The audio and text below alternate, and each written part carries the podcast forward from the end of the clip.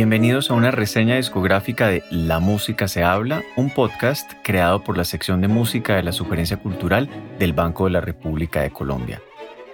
Les habla Felipe Clavijo Espina y hoy viajaremos en el tiempo cerca de 400 años para encontrarnos con la música oculta de la Catedral de Bogotá.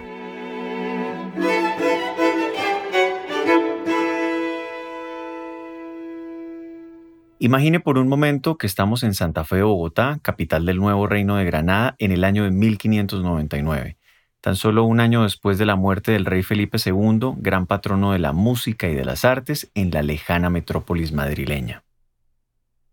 Ahora, imagine que usted es un transeúnte habitual de la Plaza Mayor, antiguo centro del poder colonial, hoy llamada Plaza de Bolívar, y se encuentra disfrutando un atardecer de excepción en el que puede observar, oír y sentir de primera mano, como si fuera un viajero del tiempo, escenas de la vida cotidiana colonial. Campesinos que transportan los productos de la tierra en pequeñas carretas, el olor de las jornadas y de la leña, soldados que cabalgan con destino a sus cuarteles,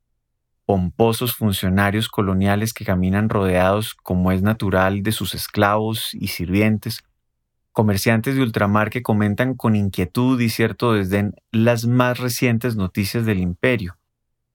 algunos indígenas que piden en singular dialecto algo de comer acompañados de músicas de tamboriles y flautas, y por supuesto, a un grupo de religiosos de la orden franciscana que se dirigen a toda prisa con sus instrumentos a participar de los servicios musicales de la catedral. Una catedral que se erigía imponente, aunque inacabada, a través de tres naves, una capilla central y cuatro capillas adicionales que aspiraban a formar una cruz como era usanza. La torre, que albergaba un campanario, solo sería terminada en 1678, tercera ocasión en la que se intentó culminar la construcción de una catedral para la ciudad.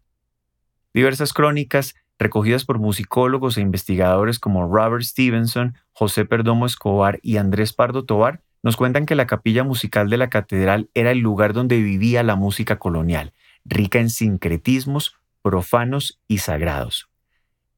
En el archivo de la catedral reposaban, quizá en copia única, debido a los constantes incendios y naufragios europeos, algunas de las obras de los más importantes compositores de la época.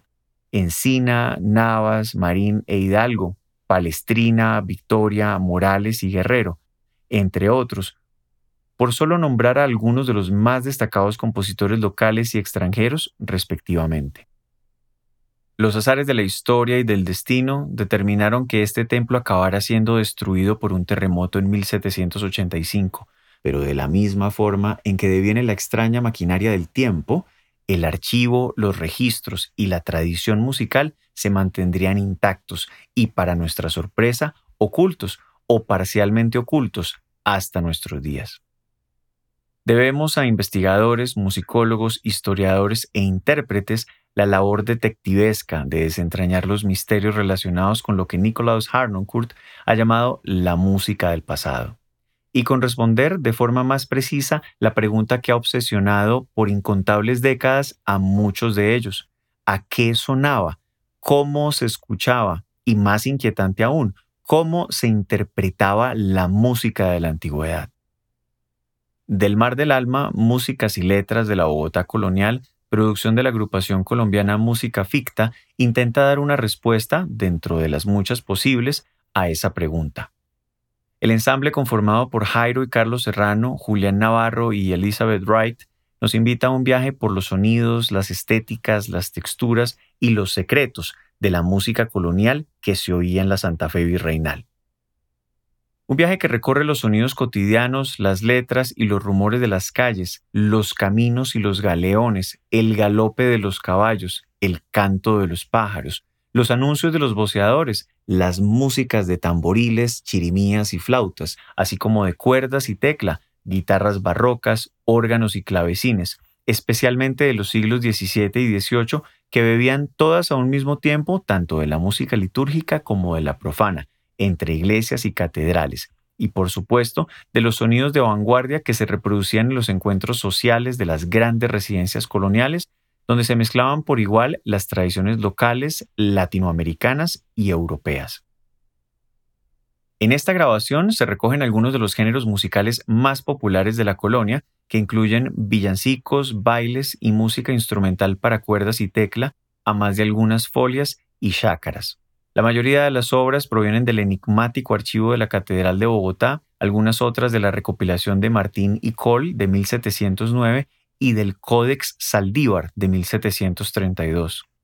Entre ellos merecen especial atención los villancicos, que son obras de carácter religioso integradas a elementos populares cantadas en español y que en medio de ricos patrones rítmicos tuvieron mayor desarrollo y experimentación que otros géneros durante la colonia.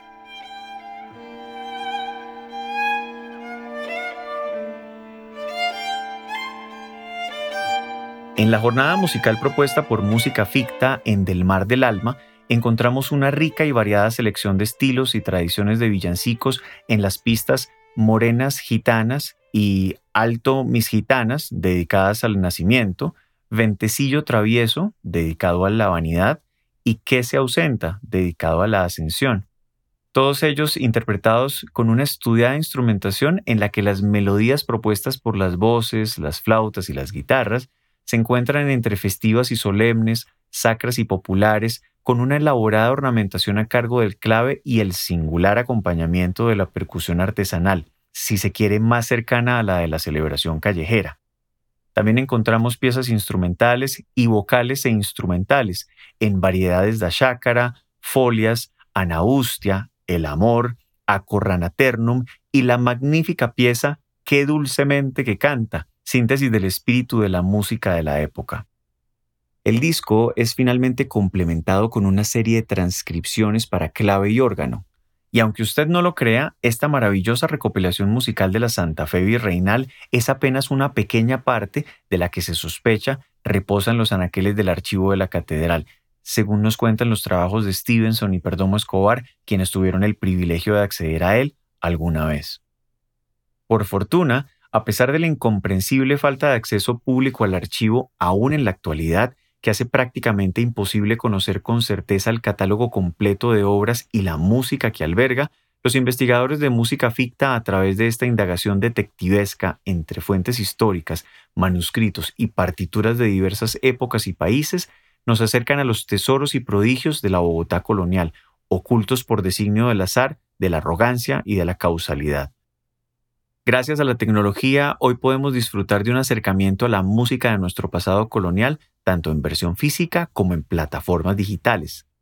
Así es como la música oculta de la Bogotá colonial ha logrado superar barreras espaciotemporales, arzobispales y burocráticas y llegar a usted a través de este podcast.